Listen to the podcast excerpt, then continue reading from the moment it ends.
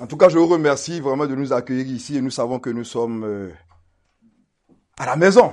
Nous sommes dans la maison de Dieu, nous sommes avec nos frères. Et vous savez, vous nous avez pris quelque chose qui nous est cher. Ah oui.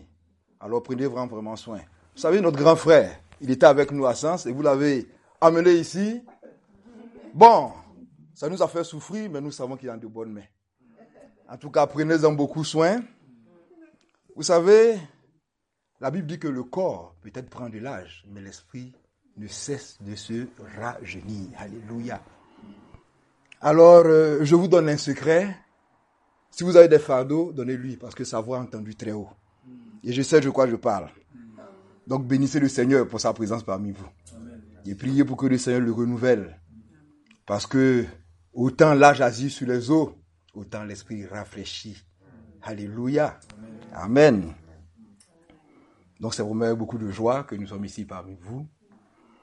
Et nous espérons revenir assez souvent, si Dieu le permet en tout cas. Alors le Seigneur m'a mis à cœur euh, d'attirer votre attention sur un sujet qui est d'importance dans la vie d'un chrétien. Vous savez, on peut mener toute une vie de chrétien, on peut servir dans l'église, on peut marcher avec le Seigneur tous les jours. Et puis parce qu'on ne marche pas de la bonne manière, on peut tourner en rond. On peut tourner en rond. Alors que le projet du Seigneur pour nous, c'est d'aller de gloire en gloire avec nous. Le Seigneur, euh, comme il a dit, il allait, Jésus-Christ l'a dit, hein, il allait nous préparer une place, afin que là où il est, nous y soyons aussi. C'est important de le savoir. Est-ce que tu crois que le paradis est une vérité? Ah, je te pose une question. Est-ce que tu le crois? Ah oui, il faut le croire. Il faut le croire parce que ça n'a aucun sens qu'on se réunisse ici si on ne croit pas en cela, cette destination finale. Dieu a fait toutes choses pour que nous puissions être avec lui. Dieu avait un projet pour l'homme. L'homme est venu au monde et il y a eu l'échec du péché. Et sitôt que on a échoué dans le péché, on voit que Dieu a commencé à mettre en place un plan de salut. Vous savez que sans effusion de sang, il n'y a pas de pardon de péché. Et vous noterez déjà que dans le jardin d'Éden, quand Adam et Ève ont péché, et que Dieu est venu demander, mais où êtes-vous? Ah ben écoute, la femme que tu as mis à côté de moi m'a poussé au péché. Qu'est-ce que Dieu a fait? On dit que Dieu a cousu, n'est-ce pas, a fait, pour cacher leur nudité, a fait des vêtements de peau d'animal. Ça veut dire que déjà, déjà, il y a eu du sang qui a été versé. Parce qu'il a fallu qu'on tue un animal pour en récupérer la Déjà, c'était le plan de la rédemption qui était en route. Alléluia. C'était le plan de la rédemption. Voilà. Pourquoi je voudrais qu'on prenne un petit texte, petit texte, peut-être à cause de, son, de, de sa taille, mais son contenu est vraiment important. Et ce sera dans, dans le livre des Éphésiens. Hein, ça sera dit des Éphésiens. Notez-le, j'aime bien qu'on prenne les références. Dieu merci, vous avez un site internet. Il faudrait aller relire le texte calmement et le comprendre parce que, étant donné que le temps est court, nous allons, allons, Éphésiens au chapitre 3, du verset 14 au verset 17.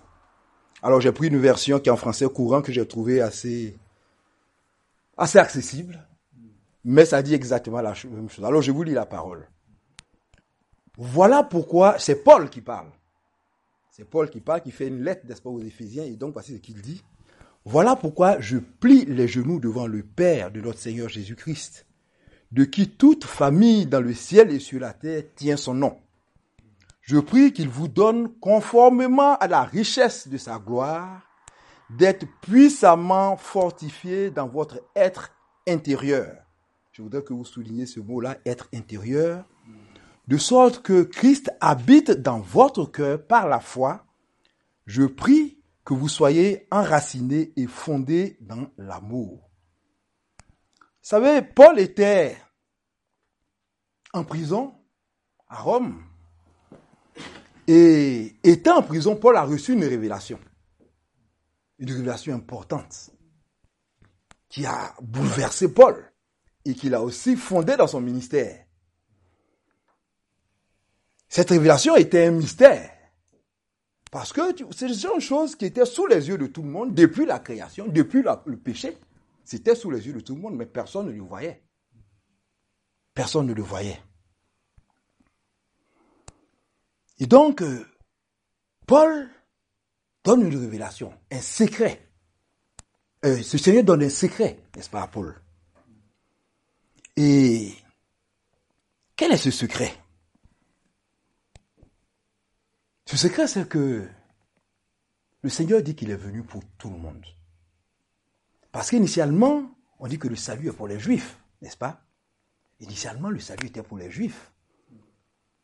Et donc, souvenez-vous de cette femme samaritaine qui avait eu une conversation avec Jésus-Christ, qui posait la question de Jésus-Christ, écoute, nous, on a, nos, parents, nos parents adoraient sur cette colline et maintenant vous dites que c'est à Jérusalem qu'il faut aller adorer. Qu'est-ce que le Seigneur a répondu? Il a dit que non, ça, c'était avant. À présent, ce qui importe, c'est la relation personnelle que tu as avec Christ. Que ce n'est plus sur la montagne, ce n'est même plus à Jérusalem. Parce que les choses ont changé, tout simplement. Les choses ont changé. Les choses ont changé parce que Dieu a fait une chose nouvelle. Et on comprend que ce sacrifice-là dont Dieu parle, qui donne à Paul, c'est ce qui était déjà fait. C'est ce qui était déjà présenté, même depuis le jardin d'Éden, depuis la faute de l'homme. Dieu ouvrait une porte de salut. Dieu déjà ouvrait une porte de salut. Dieu cachait la nudité de l'homme, cachait son péché, pour ainsi dire, en couvrant sa nudité par cette, peau-là. Amen. Alors, euh, qu'est-ce que, quand tu remontes un peu, Paul donne, éclaire un peu d'où vient sa révélation. Alors je lis ce qu'il dit. Donc c'est dans Éphésiens 3, versets 3 à 8 et du 9 à 10, il dit quoi? Dieu m'a accordé une révélation pour me faire connaître son plan secret. Écoutez bien, son plan secret. J'ai écrit plus, plus haut quelques mots à ce sujet. En les lisant, vous pouvez vous rendre compte de la connaissance que j'ai du secret qui concerne le Christ. Ah, c'est Paul qui parle. Dans le temps passé, ce secret, ce mystère, n'a pas été communiqué aux hommes, mais Dieu l'a révélé maintenant par son esprit aux saints apôtres et aux prophètes. Et voici le secret. Par le moyen de l'évangile, les non-juifs sont destinés à avoir part, eux aussi, à la même promesse que Dieu a faite en Jésus-Christ. Et Paul dit, je suis moins que le moindre de tous les serviteurs du peuple de Dieu et pourtant, Dieu m'a accordé cette faveur d'annoncer aux non-juifs la bonne nouvelle de la richesse infinie de Christ et d'amener tous les hommes à distinguer comment le plan de Dieu doit se réaliser. Dieu qui est le créateur de toutes choses a tenu caché ce plan depuis toujours afin que maintenant par le moyen de l'Église, par le moyen de l'Église, j'insiste là-dessus pour que vous sachiez que l'Église a un rôle. Par le moyen de l'Église, les autorités, les puissances du monde, ça veut dire le diable et son camp et le monde, puissent connaître la sagesse de Dieu sous tous ses aspects. Alors, Église, comprends que tu as un rôle important. Et l'Église, ce n'est pas le nombre. D'accord? L'Église, c'est cette ferveur de l'ensemble de personnes qui se mettent ensemble pour suivre Dieu dans le respect de la parole. Et tu es à la bonne place. Amen. Tu es à la bonne place. En un mot, pour résumer donc la révélation que Paul a, Dieu dit qu'il a hissé les païens que nous sommes, que nous étions, des personnes qui n'avaient pas part, qui n'avaient pas part à la famille de Dieu, pour les établir au rang d'élus. Est-ce que tu sais que tu es un élu de Dieu? Est-ce que tu sais que tu es injuste Il faut que tu en sois convaincu, que tu l'acceptes et que tu t'en réjouisses. Parce qu'il y a eu quelqu'un qui a payé un prix. C'est-à-dire qu'il a payé ta dette il allait, tu avais fait une faute grave. Et le résultat de ta faute, c'était la mort. Il a dit, d'accord, je sais que tu vas mourir. Mais moi, je vais verser mon sang. Et c'est cet acte-là, je vous dis, qu'il avait déjà fait dans le jardin d'Éden. Mais je vais verser un sang qui est précieux. Ce sang-là qui n'a pas de prix. Parce que c'est un sang qui est parfait. C'est quelqu'un qui n'a jamais péché. Ça veut dire qu'il n'avait aucune, il n'y a aucun sens d'être condamné. Parce que c'est celui qui pêche qui meurt. Il a dit, bon, d'accord. Moi, je prends votre péché sur moi. Je me fais pécher, je ne me fais pas pécheur. Je me fais pécher pour que vous soyez libres. Alors il va à la croix du Golgotha. Et puis, parce que ce n'est pas le diable qui a tué Jésus-Christ. Il dit, je me suis livré moi-même. C'est moi-même, c'est Jésus qui a pris la décision. Alors, la Sainte Seine, comme disait mon frère Daniel, est un moment de joie pour nous. Ça veut dire qu'on sait combien de fois on a été ingrat quand on regarde Jésus-Christ à la croix. Mais la Sainte Seine est un moment de joie pour nous. Parce que voici quelqu'un qui n'a jamais péché, qui décide d'aller se livrer pour que toi et moi, nous soyons justes et que nous n'ayons pas au royaume des cieux parce que là-bas, il y a une place pour toi. Alléluia. Là-bas, il y a une place pour toi. Et donc, cette révélation, parce qu'il dit que, Paul nous disait quand on a lu plus haut, que les apôtres, les prophètes actuellement de son temps ont cette part. Parce que nous sommes sous la nouvelle alliance. Frère, voici quelque chose qui est important à comprendre. Nous avons une grâce d'être sous la nouvelle alliance. La Bible dit que les anciens ont soupiré à ce jour, mais n'ont pas pu la voir. Mais Dieu nous a permis d'être sous la grâce. Parce que figurez-vous que tous ceux, ça veut dire même ceux qui étaient disciples de Jésus-Christ, ils sont nés sous la loi. Il a fallu que Christ meure à la croix, qu'il descende dans le séjour des morts, qu'il ressuscite, qu'il soit assis à la droite de Dieu le Père, qu'il envoie le Saint-Esprit que nous célébrons aujourd'hui pour que la grâce soit. Et nous sommes au temps de la grâce. Et c'est une bénédiction infinie. Ça veut dire que Dieu est dans ton cœur aujourd'hui. Il est sur ton temple. Alléluia. Il est. Dieu habite ton cœur aujourd'hui. Alléluia. Dieu habite ton cœur aujourd'hui. Il faut que tu en sois conscient. Dieu habite ton cœur. Dieu veut marcher avec toi. Dieu ne s'est pas tenu à distance de soi. Vous savez, c'est une vraie grâce. Hein. Vous savez, que la loi, c'est quoi? Dieu dit que la loi est parfaite. C'est vrai, Jésus-Christ dit qu'il n'est pas venu pour abolir la loi, il est venu pour l'accomplir. La loi est parfaite parce que la loi, c'est la stricte mesure de Dieu. Mais la loi a mis en échec l'homme, a montré que l'homme est incapable d'obéir à la loi. L'homme est incapable d'obéir à la loi. Parce que la loi, pour finir, fait ressortir le péché. Écoute, si tu arrives à ce carrefour-là, qu'il n'y a pas de feu stop, ou bien qu'il n'y a pas de feu, de feu tricolore, que tu passes, tu n'as commis aucune faute. Mais si toi qu'on a mis un feu tricolore qui c'est rouge, que tu passes, tu as commis une faute. Et c'est ça la loi. C'est-à-dire que la loi met en évidence toutes nos lacunes.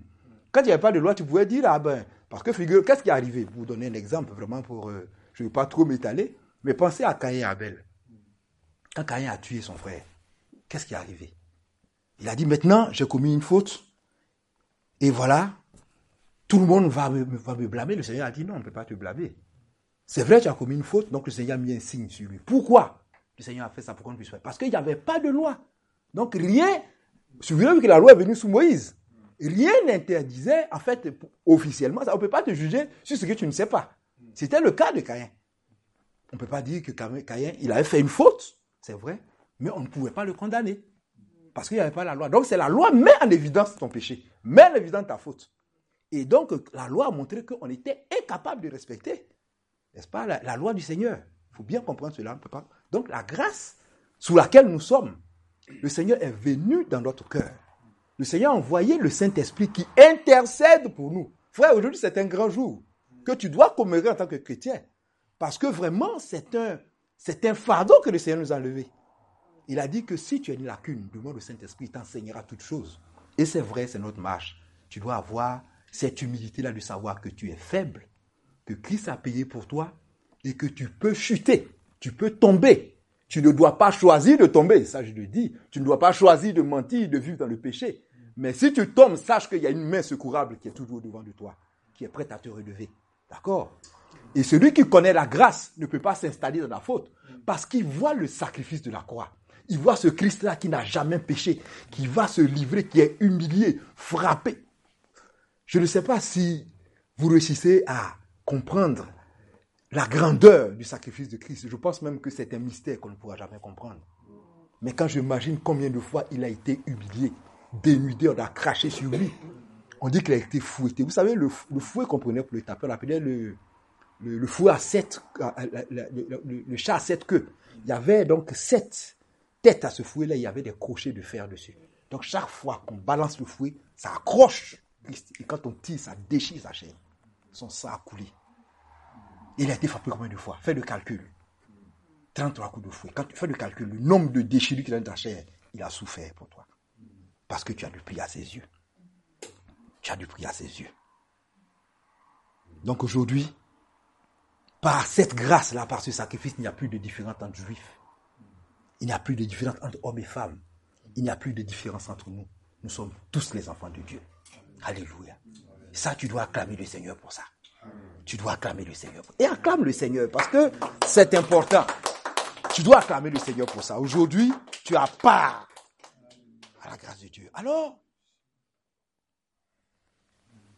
Paul, donc, quand il reçoit cette, cette, révélation, il est conscient de l'enjeu. Et donc, Paul il fléchit genou. Il fléchit du vous. Devant l'enjeu de ce qu'il reçoit, devant ce qu'il doit pouvoir expliquer au monde. Parce que vous savez que Paul se présente comme l'apôtre des païens, des non-croyants. Il en était fier. Parce que lui-même, Paul, vous savez, connaissait son chemin. Vous savez comment il est arrivé, Paul. Il était en train de malmener les chrétiens. En fait, voilà ce que choisissait Christ. Et puis le Seigneur s'est révélé à lui. Donc, Paul sait le fardeau qu'il a. Alors, Paul fléchit les genoux pour prier pour qui dit Pour l'homme intérieur. Et mon message tournera autour de l'homme intérieur.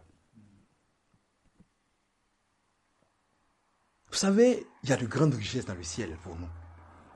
Et parce qu'il y a de grandes richesses, le diable ne nous laissera jamais libres de voir ces choses-là. Il faut qu'en tant qu'enfant de Dieu, tu sois conscient. Alors, quand tu vas évangéliser, seulement tu te vois quelqu'un qui te, repoussera, avec des paroles même qui vont te frustrer. Ne sois pas frustré. Parce que ça aussi, c'est ta part que tu dois porter. Rends-lui un sourire. Rends-lui une parole. Parce que tu ne sais pas ce que tu auras semé ce jour-là. Peut-être un jour, quand il sera devant un certain mur, il se souviendra, ah, un jour, il y a mon frère Daniel, enfin, il y a un monsieur, il semble que c'est un pasteur quelque part, Daniel, ah, il a dit une parole, franchement. C'est une semence. Jette ton pain à la surface des eaux. Alléluia. C'est une semence. Alors, Paul dit qu'il prie pour l'homme intérieur.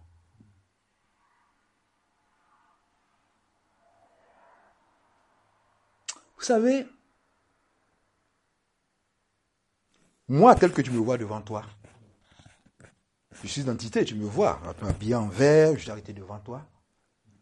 Mais le Seigneur est en train de nous dire qu'à l'intérieur de moi, il y a une autre personne. Donc il y a l'homme extérieur que je suis et il y a l'homme intérieur. C'est deux entités qui vivent ensemble. Il y a ton homme extérieur, ce qui est ta chair, ce qui est physique, ce que tu vois, celui qui est habillé, celui qui te fait un sourire, qui porte des lunettes, qui le matin se met dans son miroir, qui veut paraître d'une certaine manière devant le monde qui veut paraître gentil, qui veut paraître peut-être euh, véridique, alors qu'au fond, peut-être il est menteur. Il y a celui-là qui est l'homme extérieur que tu vois, celui qui se donne à voir, et il y a un homme intérieur. Et vous savez, c'est important de comprendre ces choses en tant que chrétien. Il faut que ça soit clair dans ta tête. Qu'il y a un homme intérieur et puis il y a un homme extérieur. Il y a un homme qui est physique, charnel, et puis derrière, caché dans l'ombre, il y a ce qu'on appelle l'homme intérieur. Et je sais que quand tu le disais, tu n'es pas surpris parce qu'au fond de toi, tu le sais d'une certaine manière. Regarde le nombre de fois où tu prends une décision de faire quelque chose, tu es résolu, et puis tu te lèves un matin, vraiment, la fatigue de ton corps, vraiment, tu vois, écoute, on verra ça plus tard. Ça veut dire qu'il y a quelqu'un qui prend une décision, et puis il y a un autre qui s'oppose à la décision. C'est deux entités qui sont quelquefois en conflit. Tu décides résolument d'avoir une vie de prière. Ça, maintenant, vraiment, chaque jour, j'ai mon, moment de culte personnel. Et puis après, oh là là, aujourd'hui, franchement, demain, on verra ça demain. Tu te rends compte qu'il y a un conflit, il y a un combat entre deux entités qui vivent ensemble. Tu sais, aussi. Tu dis, voilà, tu viens à l'église, tu parais d'une certaine manière euh, très, très spirituelle. Ah oui, ah, le frère, ah oui, franchement, mais au fond de toi, parce que tu sais que vraiment, tu viens de commettre un grand péché. Ça veut dire qu'il y a deux entités qui vivent ensemble. Et il y a une entité qui est forte, qui est l'homme extérieur. C'est la chair avec ses exigences. C'est la chair qui ne veut pas gêner, par exemple. Parce que quand il a faim, il n'entend plus raison. Quand euh, il a un besoin, il n'entend plus. Euh, voilà, il y a cette entité qui est là. Et puis derrière, il y a une autre entité qui avait pris la décision. Et puis, quand la chair est trop faible, elle recule. Donc vous comprenez que l'enjeu de connaître l'homme intérieur, de savoir que il faut bien comprendre ce que je suis en train de dire là, que l'homme intérieur doit être le reflet de l'homme extérieur. Ça veut dire qu'un chrétien qui a accompli, il faudrait que ces deux entités-là, j'allais dire match, soient ensemble. Parce que tu deviens hypocrite quand tu as l'aspect extérieur, et puis ailleurs, quand tu n'es pas devant l'église, il y a une vie, une autre vie. C'est ça le problème.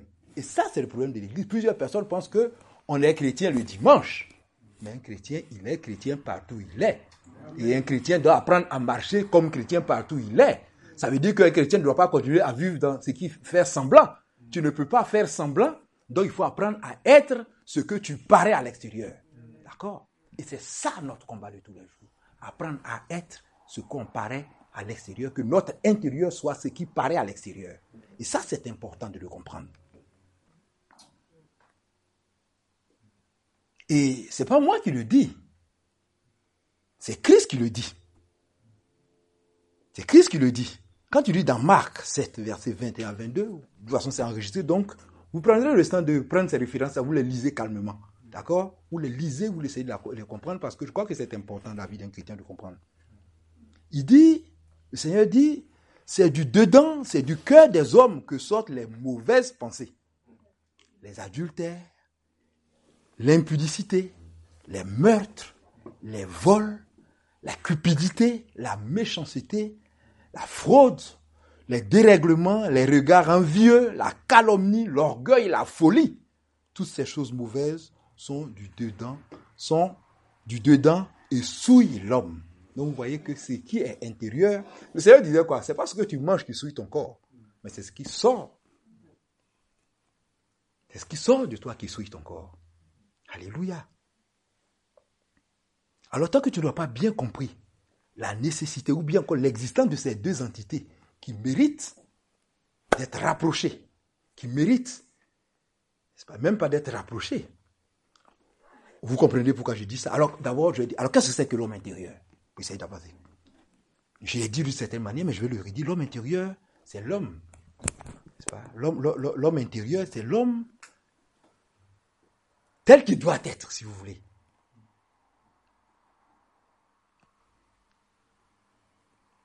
C'est l'homme qui est en nous, n'est-ce pas? Mais qui n'est pas perceptible aux yeux. D'accord avec moi Ce qu'on disait, on ne le voit pas l'homme intérieur, il est caché derrière.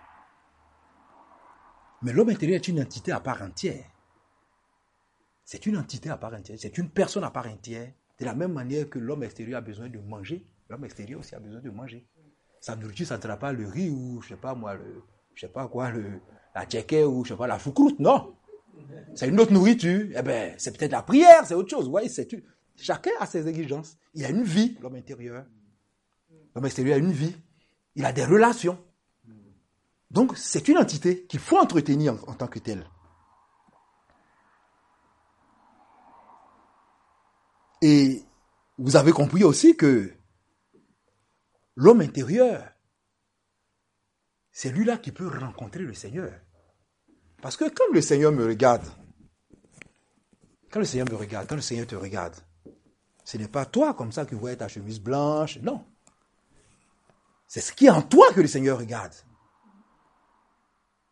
C'est ce qui est en toi que le Seigneur regarde. Souvenez-vous quand euh, Samuel allait pour oindre un fils d'Isaïe. Il est arrivé, n'est-ce pas, chez Isaïe. Et puis quand il a vu, comment il s'appelle, le premier fils de... Quand il a vu Eliab, il a dit, ah, quand il, a prestance d'Eliab, bel homme, grand, vraiment robuste, beau, il a dit, ah, certainement voici loin de l'éternel qui est là.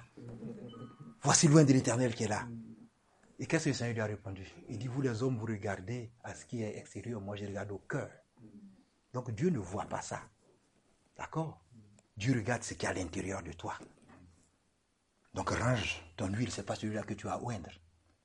Et c'est David qui a été loin, qui était dans les champs loin, parce qu'on ne pensait même pas que c'était lui. Mais Dieu ne regarde pas à cela. D'accord? Dieu regarde au cœur. La Bible dit que Dieu sonde les reins et le cœur. Donc l'homme intérieur, Dieu l'appelle aussi les reins et le cœur. D'accord? Quand Dieu sonde les reins et le cœur, il s'agit de la même chose qu'on parle de l'homme intérieur. Donc en toi, il y a cette entité-là qui est importante. Et c'est cette entité qui doit dominer sur la chair. Donc c'est un conflit. Vous voyez qu'il y a un conflit toujours entre l'homme extérieur et l'homme intérieur. Toutes les lourdeurs de la chair. Mais l'homme intérieur doit être le reflet, ou bien l'homme extérieur doit refléter l'homme, d'où le combat qu'on a mené en, permanence. Et tu dois en être conscient. Il faut que tu sois conscient que tous les attraits du monde doivent passer par le filtre de, l'homme intérieur de la parole de Dieu. C'est important hein, de le savoir en tant que chrétien. Parce que si tu ne fais pas ça, tu vas avoir une vie, une double vie. Et s'il y a une chose que Dieu n'aime pas, c'est cette hypocrisie-là. Parce que tu ne peux pas paraître une chose que tu n'es pas. Amen. Et souvent, c'est ça, nous paraissons ce que nous ne sommes pas. Ah, vraiment, celui-là, il est très, très spirituel. Mais toi seul, il y a le Saint-Esprit qui sonne les reins et les cœurs, mais toi seul aussi, tu sais ce que tu fais. Dans le secret de ta chambre, tu sais ce que tu fais.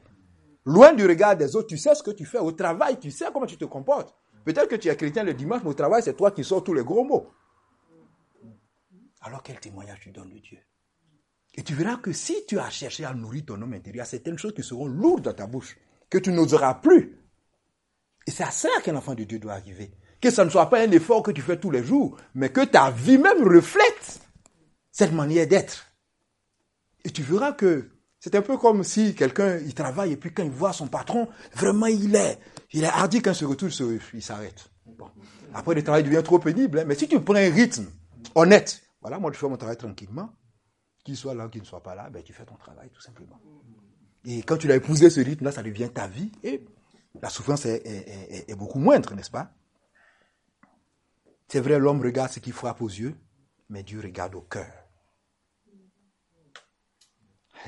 Donc aussi, l'homme intérieur, c'est le cœur de l'homme. C'est le cœur, c'est les reins. Toutes ces choses-là, ça dit l'homme intérieur. Alors si tu oublies tout ce que je t'ai dit aujourd'hui là, n'oublie pas donc que l'homme extérieur est le reflet de l'homme intérieur. Et moi que c'est toujours vrai. Hein. Si tu es quelqu'un qui est qui veut paraître juste, eh bien, ton homme intérieur c'est quelqu'un qui est faux, tout simplement. L'homme, il est le reflet. Je, comprends ce que je dis. Si euh, tu es quelqu'un qui est vraiment spirituel, eh bien, tu vivras comme un homme spirituel. D'accord? Et qu'est-ce que c'est que l'homme extérieur? Eh bien, c'est ce que tu vois. C'est ce qui est devant toi. C'est ce qui apparaît. C'est ce qu'on veut donner de voir. Voilà. je veux paraître un gars euh, vraiment vertueux, qui paye ses impôts. Mais hop, sous les autres gars, hop, je mets un peu d'argent en Suisse. Personne ne sait. Et puis un jour, il y a un procès, hop, ah ben dis donc, euh, toi qui faisais tous les reproches, ah bon, toi tu mets de l'argent de côté. Bon, et tu sais, on peut se cacher un jour, mais on ne peut pas se cacher tous les jours. Alors autant que ton homme intérieur, ton homme extérieur marche, si tu vivras tranquillement comme tu es, on te voit, tu es ce que tu es, et c'est ce que Dieu aime. Il dit, venez à moi tel que vous êtes. Si tu viens avec des dévots devant Dieu, Dieu pourra te soigner. Mais si tu donnes l'impression d'être bien, et que en fait tu es faux, eh ben, chez nous on dit que si tu, il y a un petit dicton dans ma langue qui dit que si tu, si tu, si tu, si tu flattes le médecin, ben tu flattes ta maladie. Hein. Tu viens, euh, je sais pas moi, tu as mal, tu dis, ah non, non, je n'ai pas mal, ça va, tout ça, ben, ben tu diras que ben, très bien, va chez toi à la maison. eh ben, ben, si tu dis que tu as mal, tu donneras le médicament pour te soigner. Tu voyez, tout simplement, il faut dire ce qu'on est. Dieu veut qu'on soit sincère avec lui, qu'on soit honnête devant lui. Voilà. Une autre question qu'on peut se poser, pourquoi Dieu nous a donné un homme intérieur? Pourquoi? Pourquoi Dieu nous a donné un intérieur? Je vais déjà dire que les animaux n'ont pas d'homme intérieur, ou bien d'animal intérieur, si on peut le dire. Ils n'en ont pas. Dieu a donné à l'homme un homme intérieur. Dieu a peut-être des animaux un instinct, mais Dieu a donné alors un homme intérieur parce que Dieu veut qu'on le choisisse. Dieu dit voici le bien, voici le mal, choisis-moi. Donc le choix, c'est quoi? C'est cet effort qu'on fait devant une situation de choisir une voie. Donc l'homme intérieur, c'est pour que tu puisses discipliner cette chair qui est à l'animal. Ça, c'est les, animaux ont du sang, ils ont de la chair comme toi, c'est ce qu'on mange d'ailleurs, tiens. Hein? Voilà, les animaux sont, euh, ben, nous sommes, d'abord, nous sommes, on dit que nous sommes un, animal, n'est-ce pas? Et c'est vrai. Mais le supplément que l'homme a, c'est ce qu'on appelle peut-être le supplément d'âme, que l'homme, c'est cette âme-là, qui est inclus au-dessus, par exemple, de l'instinct. Parce que l'âme, ça, il faut comprendre aussi la structure de la personnalité. Vous savez qu'il y a la chair, il y a l'âme, et puis il y a l'esprit. La chair, l'âme et l'esprit. Et l'âme, c'est le siège de toutes nos émotions. C'est le siège de nos décisions. C'est le siège de nos pensées réelles. C'est notre personnalité. Et l'âme est forte, hein. Parce que l'âme ne fait pas partie de l'esprit, il faut comprendre ça. Ça fait partie de la chair. C'est la partie, j'allais dire, euh, immatérielle de la chair. Et puis, il y a l'esprit. L'esprit, c'est au-dessus parce que c'est cette faculté que Dieu a mis dans l'homme pour percevoir Dieu. On ne peut pas par un raisonnement arriver à Dieu. Ça, c'est faux. Dieu, c'est par révélation.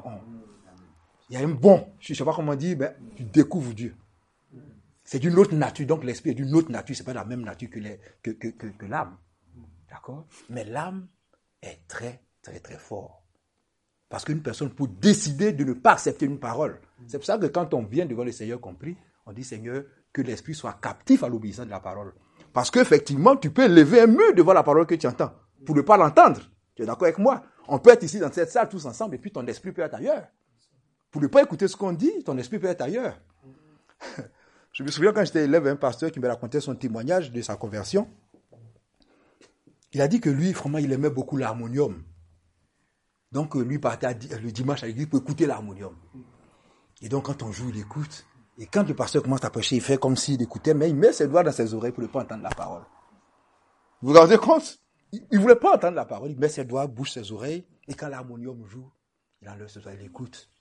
Et une fois, il se disait que l'harmonium allait jouer, donc il a levé son doigt et puis la parole qui est tombée dans son oreille, c'était que ceux qui ont des oreilles pour entendre, entendent. Il n'a plus eu le courage de remettre ses doigts dans son oreille, il est resté comme il est pasteur. Pour vous dire, pour vous dire que l'homme intérieur a une force et un entêtement et qui mérite d'être mérite d'être... Alors, tout la prière que l'on mène, c'est ce que Paul faisait hein, pour les Éphésiens. Il a fléchi les genoux parce qu'il a vu la lourdeur de la tâche. Si ce n'est pas le Saint-Esprit, un cœur est difficile à toucher. Donc, ne, va jamais, quand tu vas évangéliser, penser que c'est ta force qui, convaincra quelqu'un. Notre devoir, c'est d'annoncer la parole. On annonce. Et c'est le Seigneur qui convainc le cœur. Et un cœur peut pas être convaincu aujourd'hui, mais qui sait ce qu'il rencontrera demain? Donc ton devoir, c'est d'annoncer la parole. Alors l'homme intérieur, il devient, l'homme devient spirituel quand il accepte Christ. D'accord? Quand son homme intérieur a décidé de se soumettre à l'Esprit de Dieu, alors il dit cet homme est spirituel. D'accord?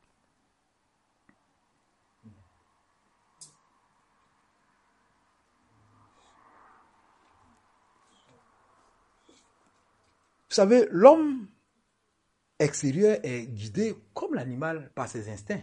Il a envie de manger, il a envie d'être content, il a envie de danser, il a envie... Tout ce qui est extérieur. Ça, c'est, ça, c'est, ça, c'est, ça, c'est notre chair.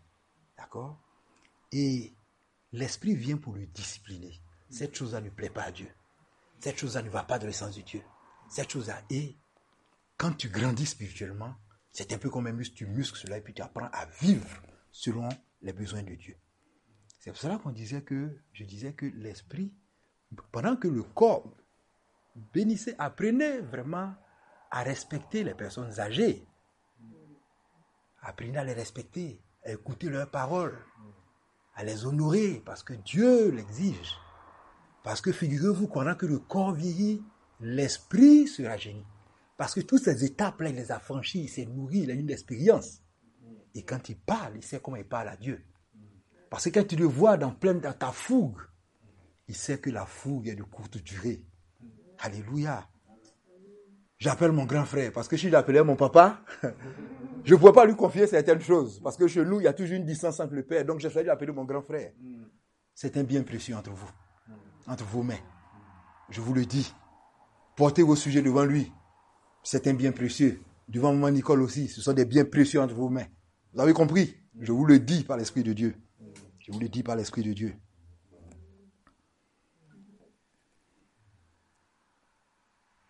Vous savez, la partie, comme je disais, la plus délicate de l'homme, c'est l'âme. Il hein. faut faire très attention parce que il ruse. L'âme, il ruse. Il peut donner l'impression, ah, je crois que je commence à, il donner l'impression, il peut donner l'impression, voilà, pensez à l'intelligence. C'est ça, vous voyez, certaines personnes, vous discutez avec eux, ce sont des raisonnements. Ah oui, oui, parce que dans tous les cas, ah oui, moi je crois en Dieu, parce que pour finir, euh, euh, quand tu regardes, euh, je connais, j'ai un philosophe, parce que bon, c'est fatalement, malheureusement, j'ai dit ma formation, c'est ce que j'ai, ce que j'ai fait.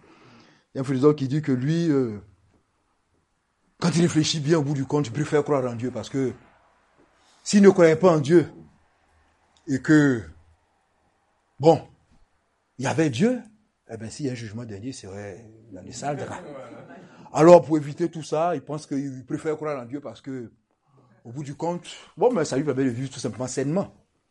On peut arriver à Dieu comme ça, mais ce n'est pas une bonne manière d'arriver à Dieu. Parce que ça arrive à Dieu par le raisonnement et l'intelligence de. Donc il y a beaucoup de personnes, quand tu discutes avec eux, ce n'est pas le raisonnement. Il faut faire attention. Dieu, ce n'est pas le raisonnement. Dieu, c'est une révélation. Alléluia. Et quand tu as cette révélation, tu peux obéir à la parole. Parce que moi, je dis que quand tu lis la Bible, que tu ne comprends pas une parole, tu dois pouvoir dire, Seigneur, parce que c'est toi qui l'as dit, je l'accepte. Je ne le comprends pas, je sais que je le comprendrai un jour. Ah oui, hein Parce qu'il y a des choses, moi, justement, quand moi je lis, c'est une parole que je ne comprends pas. Je reste dessus, je dis non, peut-être non. Ah non, non, non. Si une chose te paraît force dans la Bible, ou bien force pour toi dans la Bible, c'est que toute la vie d'abord, parce que c'est la parole de la vérité, tout est vrai dans la Bible. Tu peux ne pas comprendre, mais ça, ça, n'enlève rien à la vérité de la Bible. Alors, quand tu ne comprends pas, la Bible dit que l'obéissance est mieux que le sacrifice. Tu dois pouvoir obéir. Tu dis, Seigneur, c'est ta parole, je dis Amen. Et quand tu verras, quand tu feras ça, le Seigneur, tu vas trouver le sens réel de cette parole. Alléluia. Alléluia. Et donc Dieu a mis ces deux entités pour que nous apprenions à traiter durement notre corps. Parce que ces exigences, ce n'est pas la chair, c'est la poussière. Poussière Dieu, tu retournes à la poussière. Paul a dit, je traite durement mon corps. Je traite durement, parce que c'est ça. Il faut que tu traites durement ton corps pour qu'il puisse se soumettre à l'Esprit de Dieu. Si tu n'apprends pas à traiter durement ton corps, il va te conduire là où tu ne veux pas. Parce que lui, ce qui l'intéresse, c'est l'attrait du monde. C'est l'attrait du monde c'est les artifices du monde. Voilà, c'est la joie, c'est la, voilà, la facilité, le luxe, le confort. Je n'ai pas dit que Dieu ne donne pas le luxe et le confort. Non, non, c'est pas ça. Mais je veux dire que si c'est Dieu qui te le donne, ça changera le sens. Mais si tu te laisses conduire par le luxe, tu ne pourras pas parce que tu es en train de laisser la chair prendre le dessus sur ton homme intérieur. Et ça, c'est dangereux. Alors pourquoi Paul prie pour fortifier l'homme intérieur Parce qu'il a compris que la chair a des désirs qui sont contraires aux désirs de l'esprit, tout simplement. Et ça, tu peux le lire dans Galates 5, verset 17. Car la chair a ses désirs contraires à ceux de l'esprit. Et l'esprit en a de contraires à la chair. Ils sont opposés entre eux afin que vous fassiez point ce que vous voudriez. Vous vous souvenez un peu de ce que Paul disait. Il dit, je veux, ce que je veux faire, je ne parviens pas à le faire. Et ce que je ne veux pas faire, c'est ce que je fais. C'est pour te dire que l'homme a toujours, n'est-ce pas, ce déchirement-là. Et tout l'honneur de l'homme, c'est de dire, ben, ce que Dieu veut que je fasse, c'est ce que je vais faire. Alléluia. Donc, comme l'homme intérieur est fort, il impose l'obéissance à la chair. Alors, tu dois fortifier ton homme intérieur. Parce que tu ne peux pas dire que ah, eh, la chair est faible, c'est pour ça que je n'ai pas pu le faire. Non, non.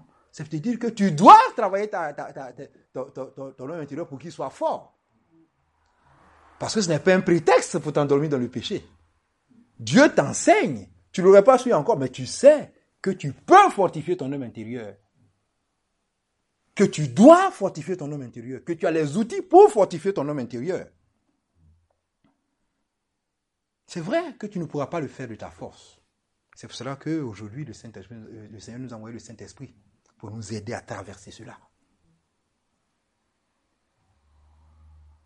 Oui, l'homme intérieur doit se laisser conduire par le Saint-Esprit. Pour être fort, pouvoir soumettre l'homme extérieur. Alors pour fortifier l'homme intérieur, il y a certains éléments. Il y a la prière. Un chrétien qui ne prie pas ne peut pas être fort. Il faut que ça soit clair. Un chrétien qui ne prie pas ne peut pas être fort. Vous obtiendrez tout par la prière. Jésus priait sans cesse. Lui qui est Dieu. il priait sans cesse.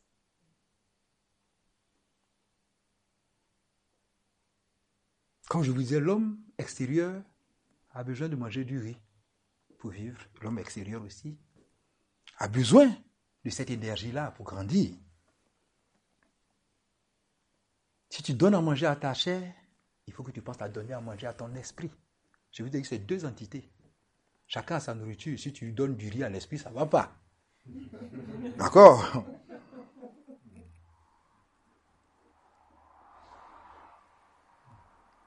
Et vous savez, nombreux sont les chrétiens qui sont nés de nouveau, ils sont dans l'église. Hein. Ils vivent, ils servent dans l'église, ils sont utiles dans l'église. Mais leur intérieur est encore faible. Alors, voilà le pasteur, il a dit ça, il a, il a parlé de moi. Ah, il y a tel frère qui m'a offensé. Ah, il y a telle chose. Non, non, non. Ça, ça témoigne de la faiblesse de l'homme intérieur. Si on sait qu'on est venu pour servir Dieu, on sait qu'on est dans une communauté où on a besoin de s'aider les uns et les autres pour grandir, on doit pouvoir comprendre que celui qui n'est pas plus grand ou celui qui semble être plus grand puisse offenser pour qu'on apprenne à pardonner, pour qu'on apprenne à marcher avec Dieu. Donc vous voyez, c'est une école, l'Église. Alors un chrétien qui se laisse offusquer par si peu a un homme intérieur qui est encore trop faible. Alors il a besoin de le muscler. Il faut le muscler en lisant la parole parce que pour connaître aussi toutes ces choses-là, on ne peut pas le faire. Il y a la parole de Dieu qui est notre vie. On ne peut que ça ne s'éloigne point de ta bouche, dit la parole. Tu ne prendras pas les ressources ailleurs. Écoute, on dit la plus belle femme au monde ne peut donner que ce qu'elle a. Si tu vas prendre des conseils dans le monde, tu auras le conseil du monde. Voilà. Si tu vas demander, je ne sais pas moi, à un commerçant, euh, euh, comment est-ce qu'on fait pour arriver le plus vite euh, au centre-ville, il a dit, mais passe par là, mais tu feras passer devant son supermarché pour que tu vois. Parce que lui aussi, il cherche ses intérêts dans ce que tu fais. Voilà, il te montrait un chemin qui permettra de montrer, montrer son activité aussi. ou bien tu dis, ah, mais oui, mais, avant, ben, écoute, achète de l'eau, comme ça, vu que le chemin est long, il va se placer. Donc, pour finir, c'est dans la parole que tu vas prendre la nourriture pour grandir ton homme. Et homme, un chrétien qui ne lit pas la parole aussi ne peut pas grandir, c'est pas possible. Et si tu veux savoir si ton homme intérieur a grandi, regarde ce que tu manifestes. On parle des fruits de l'esprit. Est-ce que tu manifestes de la colère tous les jours? Est-ce que tu es tempérant? Est-ce que tu es fougueux? Est-ce que, tu manifestes de la joie, de la bonté? Alléluia.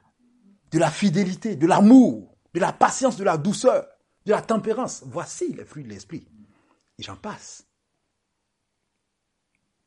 Persévère à servir Dieu malgré les frustrations, frère. Il faudrait que vraiment, cela tu l'enseignes à ton frère. Ah, vraiment, je suis parti, ils ont parlé de moi, voici ce message-là, c'est de moi que le, pasteur parlait. Mais gloire à Dieu si Dieu parle de toi à l'église. Moi, quand je vais à l'église, je demande, Seigneur, que la parole s'adresse à moi. Parce qu'on ne va pas parler à quelqu'un d'autre. Il faut, que, faut que le Seigneur te parle. S'il y a une parole qui s'adresse à toi, c'est qu'il y a quelque chose à couper. Seigneur, gloire à Dieu parce que tu vas parler aujourd'hui. On ne va jamais à l'église, Seigneur, parle aux autres et ne parle pas. Ah non, non. Seigneur, parle à moi. C'est moi qui suis venu, moi, pour ta parole. D'accord Il faut que tu, vraiment, il faut que ce soit quelque chose à soi. Euh. Et quand un chrétien est faible, ça se voit aussi même dans sa manière de prier. J'aime bien quand mon grand frère prie souvent. Il a dit, Seigneur, je te prie pour ce que tu es.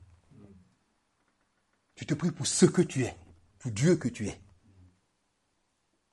Vous voyez, les chrétiens, quand ils prient dans l'église, Seigneur, mais je, ne dis pas que c'est une mauvaise chose. Hein. Seigneur, bénis-moi, bénis mes enfants. Seigneur, fais que j'ai un bon boulot pour avoir un bon salaire. Ah, Seigneur, fais que ma santé soit. Seigneur, fais que. Mais tout est centré sur toi. Alors tu vois que c'est un chrétien qui est encore faible parce qu'il ne sait pas qu'on peut servir Dieu pour ce qu'il est. Parce qu'il est Dieu, tout simplement. Cherche premièrement le royaume des cieux la justice. Et toute chose te sera. Alors, si tu cherches Dieu, mais Dieu dit que, écoute, il a habillé les, herbes, les oiseaux. regarde leurs vêtements. Même, Salomon n'avait pas de si, beaux vêtements, dit la parole. Alors, si tu t'occupes de Dieu, Dieu prendra soin. Il appelle ça des choses. Toutes ces choses vous seront données par-dessus. C'est que c'est une banalité pour Dieu. Il faut servir Dieu pour ce qu'il est. Parce qu'il est Dieu. Il faut servir Dieu pour ce qu'il est. Alléluia. Alors, n'oublie pas que si ton homme intérieur est une personne, Dieu aussi a besoin de tes prières. Il faut que tu pries pour ton homme intérieur. Tu peux prier pour ton homme intérieur. Alléluia. Puisqu'il peut faire ce que tu ne veux pas. Donc tu dis, Seigneur, je veux que vraiment mon homme intérieur soit captif à ton esprit. Tu peux prier pour, tu dois prier pour ton homme intérieur. Seigneur, je veux qu'il soit fort. Je veux qu'il puisse avoir la force d'imposer à la chair que je vais jeûner pour pouvoir grandir spirituellement. Il faut que tu pries pour ton homme intérieur. C'est une entité qui a besoin de tes prières. N'oublie pas de prier pour lui. Alors il peut arriver le moment où tu tombes. Alors prie pour lui. Donne-lui encore plus, Saint-Esprit, donne encore plus de force pour que je puisse résister. Parce que tu as dit que tu ne me tenteras pas au-delà de ce que je peux. Alors j'ai été faible certainement parce que mon homme a, flanché. Alors je vis encore devant toi. Le Seigneur est toujours là pour te tenir la main. N'accepte jamais l'esprit de culpabilité parce que le Seigneur en tant qu'enfant de Dieu sait que tu tomberas, mais il sait que tu dois te relever parce que lui il est là. Je te tends la main. Tous les jours le Seigneur te tend la main. Je vais conclure, je vais être plus long. Je vais te donner une image qui te permettre de comprendre ces choses. Vous voyez? Je vais parler des et de Jacob. Je vais finir là-dessus. Isaïe et Jacob sont jumeaux, n'est-ce pas? Deux frères jumeaux. Je vous ai dit, l'homme extérieur, c'est celui qui se présente. C'est ce que tu, dois le voir en premier. Souvenez-vous qui est Isaïe C'était donc euh, quelqu'un qui aimait les champs, quelqu'un qui était fougueux, qui aimait la, chasse, etc. Et Esaü, dans la naissance, est né, le premier fils est né. C'est lui qui s'est présenté en premier, l'homme extérieur, il s'est présenté en premier. Mais il était attaché aux choses du monde. Il était tellement attaché aux, choses du monde qu'il a vendu son droit naissance. Vous vous souvenez? Pour un plat de ragoût, il avait faim, il est venu, dire, ah, mais c'est quoi cette histoire-là? Il a vendu ce droit naissance. Et puis derrière, il y avait son frère Jacob, qui était assis sous la tente qui écoutait la parole, qui écoutait les conseils de la famille. Et voyez que ce qui est arrivé, par une ruse, Jacob est passé, a pris l'autorité sur Ésaü. C'est ça la relation qu'il y a entre l'homme intérieur et l'homme extérieur. L'homme intérieur doit prendre l'autorité. Et vous voyez ce qui est arrivé. Ésaü a été rabaissé, Jacob a été élevé, d'accord, malgré sa ruse. Et Jacob avait fait une faute. Mais regardez la suite. Isaïe, pour ainsi dire, s'est estompé dans l'histoire de la Bible. Je ne vais pas rentrer dans les détails, mais c'est Jacob. C'est Jacob qui a sorti la grande descendance. Donc il faut que ton homme intérieur prenne le dessus. Il faut que ton homme intérieur prenne le dessus. Ce qui est extérieur est le premier qui se révèle, mais ce qui est vrai, c'est ce qui est intérieur. Que Dieu vous bénisse.